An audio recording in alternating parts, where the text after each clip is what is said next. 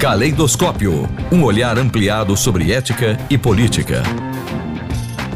A coluna de hoje recebe o professor Antônio Carlos dos Santos, pós-doutor pela USP, desenvolve pesquisas no Departamento de Filosofia da UFES, com ênfase em ética e filosofia política. Olá, professor. Qual é o tema da coluna de hoje? O tema da coluna de hoje é sobre a recente decisão do ministro do Meio Ambiente, através do Conselho Nacional do Meio Ambiente, CONAMA, que removeu a obrigatoriedade de proteção de manguezais e restingas no litoral brasileiro.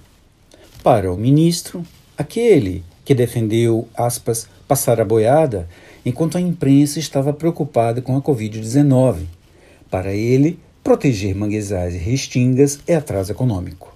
Ora, como sabemos, Manguezais são berçários de peixes e outras espécies, além de filtro de água poluída do mar e de rios, instrumentos de combate às mudanças climáticas por sequestrar carbono da atmosfera e uma ótima contenção contra a erosão. O problema é que essas áreas estão localizadas em lugares que são disputadas por grandes corporações da especulação imobiliária e redes de hotéis e, dependendo do caso, resorts de luxo.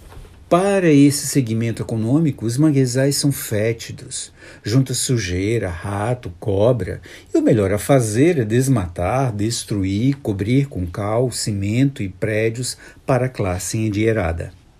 É importante notarmos que a modificação destas normas feitas nesses dias por parte do ministro da Boiada atinge diretamente nossa vida cotidiana, nosso bairro, nossa cidade. As consequências poderão ser terríveis para a nossa geração, mas também para as futuras, que podem ser privadas do conhecimento destes espaços. Aqui em Aracaju, todos hão de se lembrar, ao menos os mais antigos, o bairro 13 de Julho, que era um manguezal só.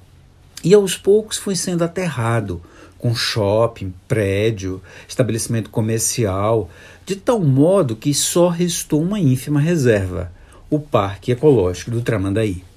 Ele nasceu como forma de compensar os danos ambientais causados às áreas de preservação permanente do bairro Jardins, graças à legislação ambiental em vigor que hoje está ameaçada. Por várias razões que não cabe aqui analisar, o Parque Tramandaí não vem cumprindo o seu papel simbólico de preservação, porque sua paisagem é agonizante e o poder público fecha os olhos diante daquela situação. A lei existe e porque ela existe, nós podemos cobrar das instâncias responsáveis. Como já foi dito, o pior é que o parque está rodeado de prédios de luxo. A sede do próprio Ministério Público fica em frente ao parque, e ao que tudo indica, não se vê ações deste órgão, apenas o nome do parque nos títulos dos luxuosos prédios. Para esse segmento apoiador da política de destruição dos manguezais e restingas, o bonito não é o parque, mas é o imaginário do parque estampado numa mansão erguida sobre a lama daquilo que um dia foi parque ecológico. Enquanto as queimadas se estendem na Amazônia, no Pantanal e no Cerrado, e em algumas regiões do que ainda resta da Mata Atlântica, o ministro da boiada segue firme avançando sua destruição em direção à região litorânea. Tudo está sendo atacado sob o silêncio obsequioso, vulgar e omisso dos poderes constituídos. Mas, se o ouvinte está achando que o órgão do controle só quis brincar de destruir, está enganado. O Ministério do Meio Ambiente, através do órgão CONAMA, também revogou as exigências do licenciamento ambiental para projetos de irrigação e aprovou a permissão de incineração de restos de agrotóxicos em fornos para a produção de cimento. Gostaram? Que tal? A desgraça ambiental é completa.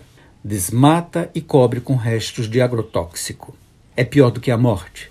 Ela não atinge uma pessoa, mas várias gerações. Vamos continuar sendo omissos? Até quando? Caleidoscópio um olhar ampliado sobre ética e política.